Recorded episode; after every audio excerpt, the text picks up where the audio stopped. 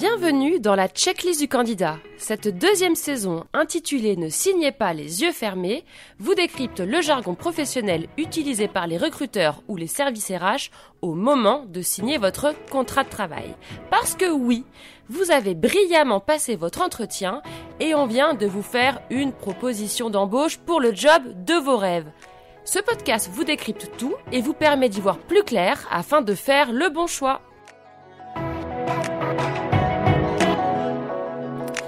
Vous hésitez entre deux postes et pour vous la rémunération est un élément déterminant dans votre quête du job de vos rêves. La rémunération globale, fixe et variable, passée en revue avec le service RH, vous vous interrogez maintenant sur l'existence ou non de primes exceptionnelles dans l'entreprise qui mettront du beurre dans les épinards. Prime Macron, prime de déménagement, naissance d'un enfant, n'hésitez pas à interroger votre futur employeur sur les primes mises en place dans l'entreprise. Commençons notre tour d'horizon des primes existantes par la prime Macron. Si j'étais président de la République, j'écrirais mes discours en vers et en musique. Annoncée par le président Macron au cœur du mouvement des Gilets jaunes en décembre 2018, la prime exceptionnelle de pouvoir d'achat de son petit nom a permis à une partie des salariés français de bénéficier d'une somme d'argent exonérée d'impôts. Pour info, la prime Macron a été reconduite en 2020. Alors, qui a droit à cette prime Macron? Les conditions de versement sont au nombre de trois. Première condition. L'employeur doit l'avoir décidé. L'employeur n'a aucune obligation légale de la distribuer, et c'est à lui également que revient le choix de la verser à l'ensemble de ses salariés ou à une partie seulement. Par contre, le seul critère d'exclusion autorisé est le plafond de rémunération. Si vous gagnez plus de X euros, vous ne pourrez pas bénéficier de la prime. Deuxième condition de versement. Il faut qu'un accord d'intéressement ait été mis en place dans l'entreprise.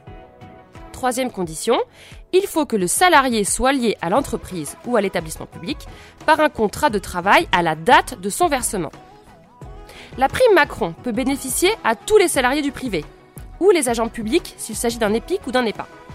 Donc ne sont pas concernés les fonctionnaires des trois fonctions publiques, État, territorial et hospitalière, les agents contractuels de l'État, des collectivités locales et de leurs établissements publics, et enfin les salariés contractuels des établissements publics administratifs.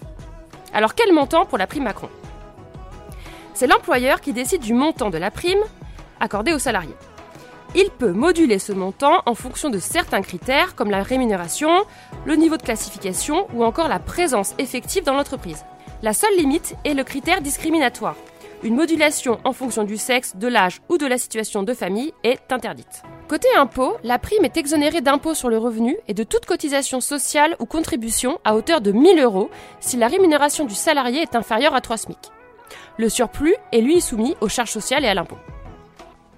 Pour ce qui est du délai de versement, c'est à regarder du côté de la loi de financement de la sécurité sociale. C'est elle qui fixe la date butoir de versement. Par exemple, en 2020, il est prévu que l'employeur la verse aux salariés bénéficiaires avant le 30 juin. Maintenant, on va s'intéresser aux autres primes exceptionnelles que votre employeur peut vous verser. Il existe par exemple la prime d'ancienneté ou de bienvenue. La prime de bienvenue, comme son nom l'indique, est versée aux nouveaux salariés.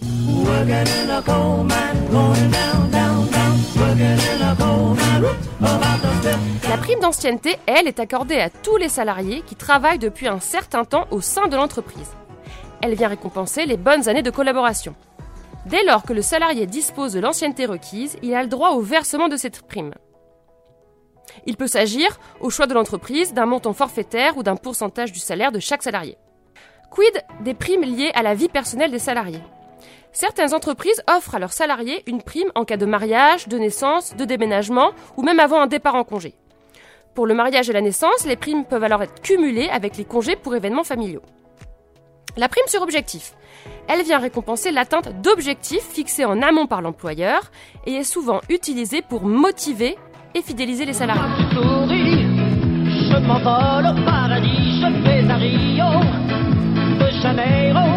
Dernière prime possible, la prime de vacances.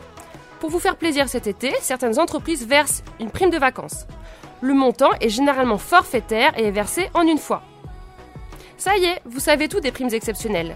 N'hésitez pas à interroger votre employeur sur ce qu'il vous propose. Vous hésitez entre deux postes? Les primes exceptionnelles peuvent faire la différence. Vous venez d'écouter l'épisode 14 de la checklist du candidat. Podcast que vous pouvez réécouter sur cadreemploi.fr. On se retrouve très vite pour l'épisode 15 consacré à l'épargne salariale.